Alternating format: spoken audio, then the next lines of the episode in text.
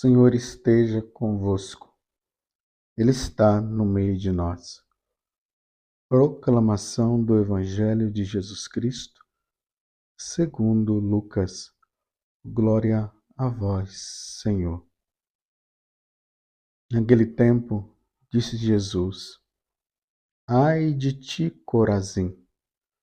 Ai de ti, Betsaida! Porque se em Tiro e Sidônia tivessem sido realizados os milagres que foram feitos no vosso meio, há muito tempo teriam feito penitência, vestindo-se de cilício e sentando-se sobre cinzas. Pois bem, no dia do julgamento, Tiro e Sidônia terão uma sentença menos dura do que vós. Ai de ti, Cafarnaum! Serás elevado até o céu? Não, tu serás atirada no inferno. Quem vos escuta, a mim escuta, e quem vos rejeita, a mim despreza. Mas quem me rejeita, rejeita aquele que me enviou. Palavra da salvação. Glória a vós, Senhor. Meus irmãos e minhas irmãs, hoje estamos no último dia do mês de setembro. A igreja celebra a memória deste grande santo, São Jerônimo. Nós devemos muito a São Jerônimo. Mas por que uma dedicação tão grande? Ele ali nas mediações de Belém, naquelas grutas aonde Jesus nasceu, dedicou a maior parte da vida dele para traduzir a Bíblia, traduzir as, sagra as Sagradas Escrituras ou a Sagrada Escritura, traduzindo do hebraico para o latim o Antigo Testamento e do grego para o latim, o Novo Testamento. E aí é chamada a Bíblia Vulgata, que vem de vulgar, que era a língua, a língua latina, a língua da igreja. Então ele traduziu, ele trouxe para, deixou para nós esse grande legado. Hoje, se você lê a, a Bíblia na sua língua, é graças a São Jerônimo. Anos e anos de dedicação. Essa é a Igreja Católica. A Igreja Católica. São Jerônimo, não esqueçam, ele era católico, meus irmãos.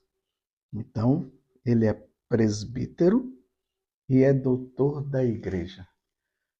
Além de ele traduzir da língua o texto original para o latim, ele ainda fez vários comentários das da Sagrada Escritura, dos textos dos evangelhos, dos textos do Antigo Testamento. Que São Jerônimo nos ajude na compreensão cada vez mais da Sagrada Escritura, para que nós tenhamos uma fé maior porque ela é que nos indica, ela nos encaminha, ela nos ajuda a caminhar na fé. Claro, como nós somos católicos, nós dependemos, nós também cremos né, na, na tradição oral e no magistério da igreja. Esse é o tripé.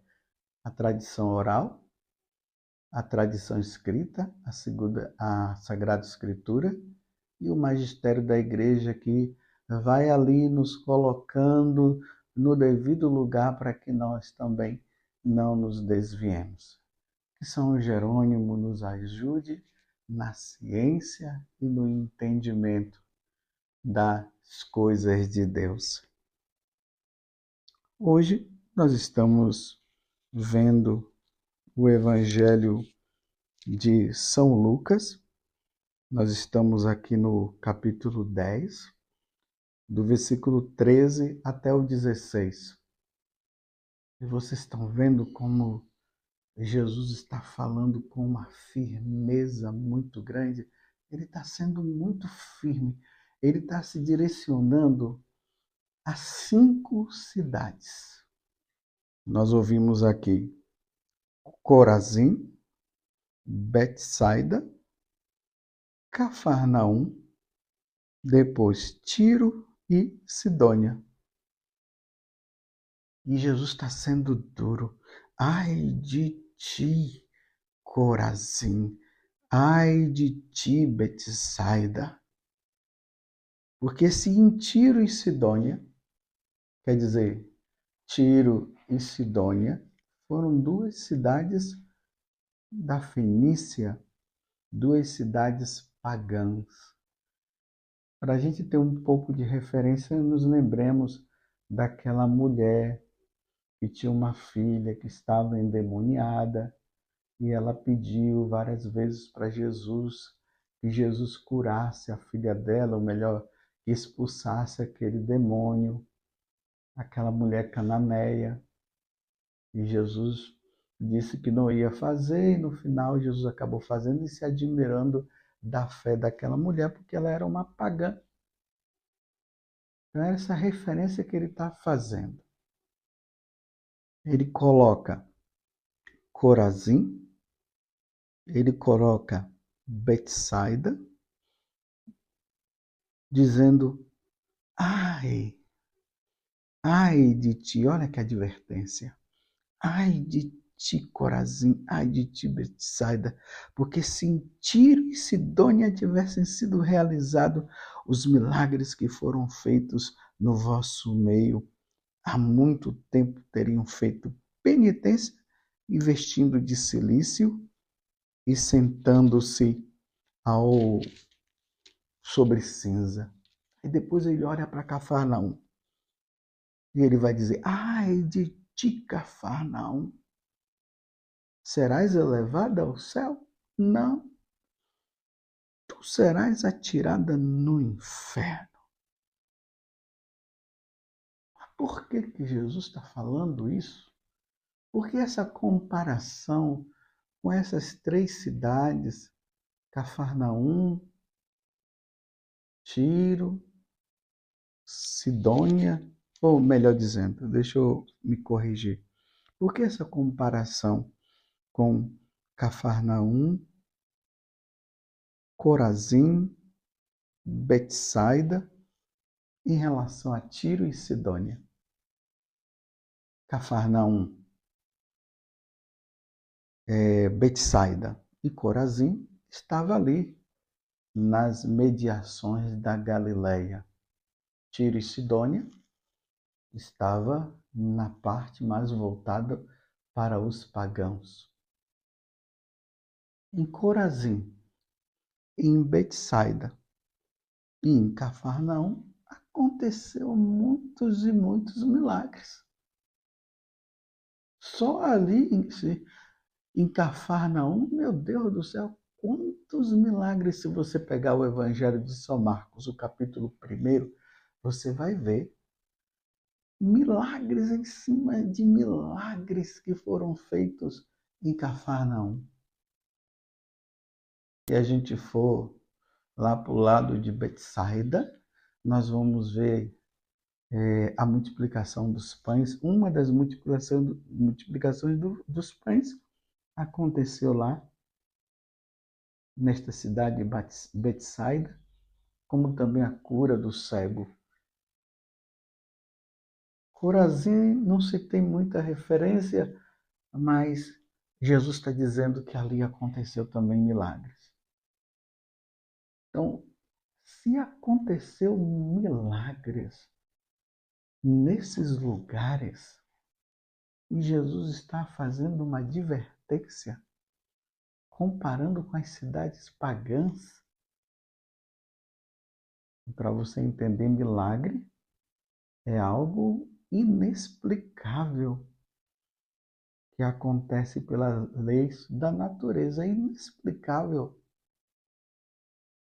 Por exemplo, foi inexplicável Jesus, a partir de cinco pães e dois peixes, alimentar cinco mil pessoas. Isso foge do natural. Como pode você alimentar cinco mil pessoas? Olha, com, com cinco pães e dois peixes. Bem, com cinco pães eu poderia cortar na metade e cortando ali em pedacinhos, podia alimentar talvez dez pessoas, dar um pedacinho de pão ali com depois de ter dividido e depende também do tamanho do pão. E o peixe também. Mas para alimentar 5 mil pessoas, sem contar homens, sem contar as mulheres e as crianças, com cinco pães e dois peixes, isso é um grande milagre. Inexplicável. Só quem poderia fazer uma coisa dessa é Deus. Só Deus pode fazer algo desse tipo. Pois bem, esses milagres aconteceram e outros também nessas três cidades. Mas agora Jesus percebeu o quê? Não se converteram, não. Apesar de ter feito tantos milagres, não houve conversão, não houve mudança de vida. Então agora Jesus está dizendo: ai de ti. Cidades que teve grandes milagres e tantas situações e vocês não se converteram. Pois bem, vou te dizer uma coisa, vou te apresentar duas cidades pagãs, Tiro e Sidônia. Porque se lá em Tiro e Sidônia tivesse acontecido todas essas coisas que aconteceram aqui, eles estariam de joelhos dobrados diante de mim. Mas vocês não, continuam assim. Aí Jesus faz essa advertência dura para Cafarnaum. Ah, Cafarnaum, você está pensando o quê? Que você vai para o céu? Não, você vai para o inferno. Serás elevada até o céu, Cafarnaum? Não. Tu serás atirada no inferno. Olha só. E é interessante, meus irmãos, que o que aconteceu nessas cidades foi o seguinte: elas foram destruídas, elas não existem mais.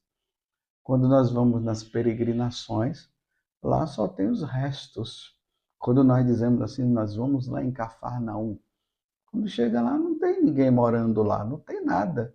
Se você vai em Nazaré, tem gente morando em Nazaré. Se você vai em Caná da Galileia, você vê gente morando lá.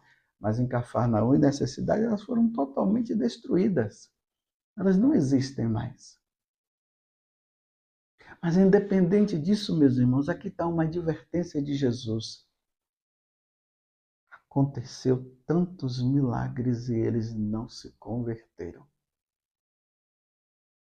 Sempre que eu vejo essa passagem do Evangelho, o que faz me refletir é o seguinte: a cidade onde eu moro, a cidade onde você mora, como as pessoas vivem? Elas vivem como pessoas convertidas?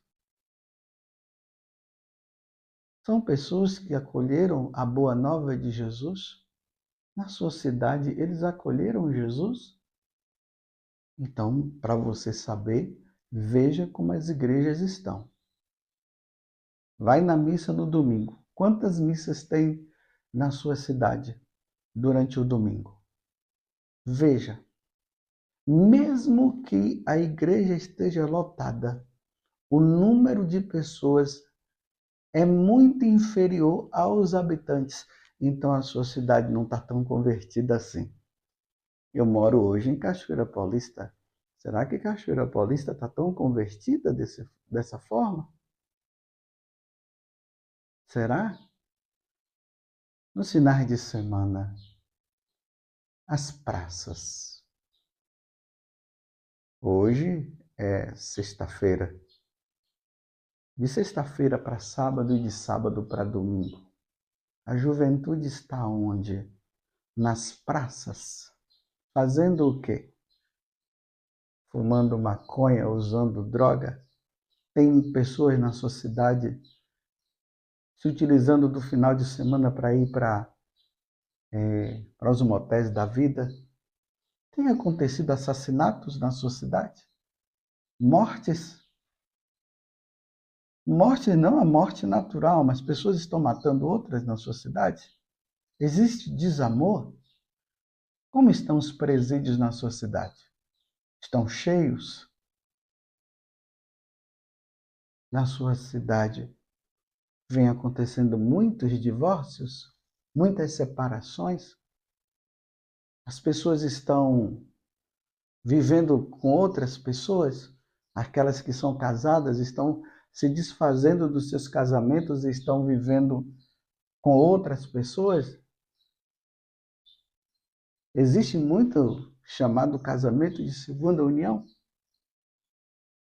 E vem crescendo, meus irmãos, na sua cidade essa questão da ideologia de gênero vem crescendo isso, essas questões?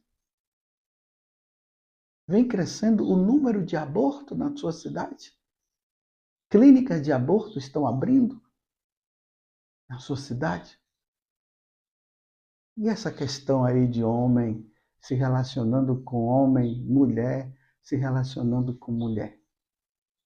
Vem acontecendo, vem crescendo isso? E veja que eu estou falando para os católicos. Os pagãos querem viver dessa forma, aí é questão deles. Mas eu estou falando para os católicos porque todas essas coisas que eu estou falando, elas não são aceitas por Deus. Jesus não aceita isso de maneira nenhuma. Então vem crescendo. Como estão as coisas? Se Jesus hoje chegasse na sua cidade, ele iria dizer: Esse povo me serve, esse povo está comigo. Jesus iria dizer isso? Me responda. Reflitamos, meus irmãos. A sua cidade precisa ou não de sacrifício pela conversão de todas essas pessoas. Não que nós estejamos nos colocando agora como melhores do que elas. Não é esse sentido que eu quero dizer.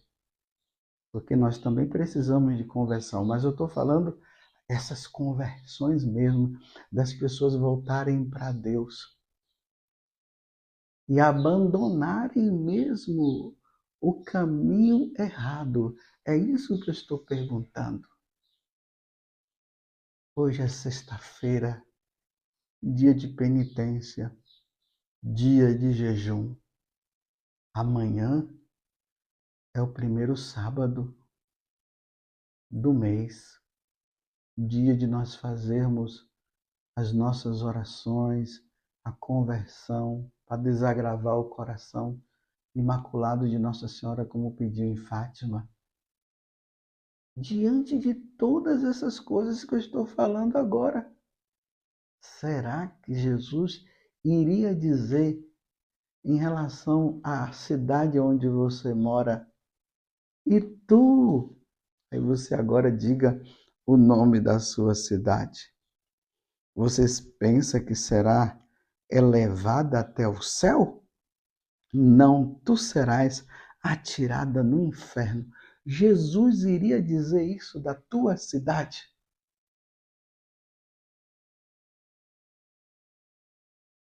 Eu dei, fiz esse silêncio para você refletir e eu também. Meu Deus, quando eu ando pelas ruas de, de Cachoeira Paulista, será que Jesus iria dizer isso ou iria dizer o contrário? Ah, Cachoeira Paulista, tu serás sim elevada ao céu.